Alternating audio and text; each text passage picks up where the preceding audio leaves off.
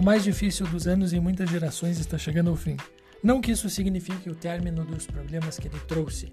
Mesmo assim, em todo o mundo, bilhões de pessoas, de preferência em suas casas, vão celebrar a renovação e a esperança dentro das mais diversas crenças.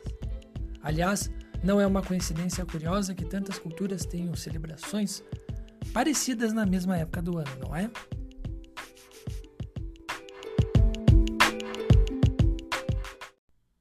Produção Sede Estúdio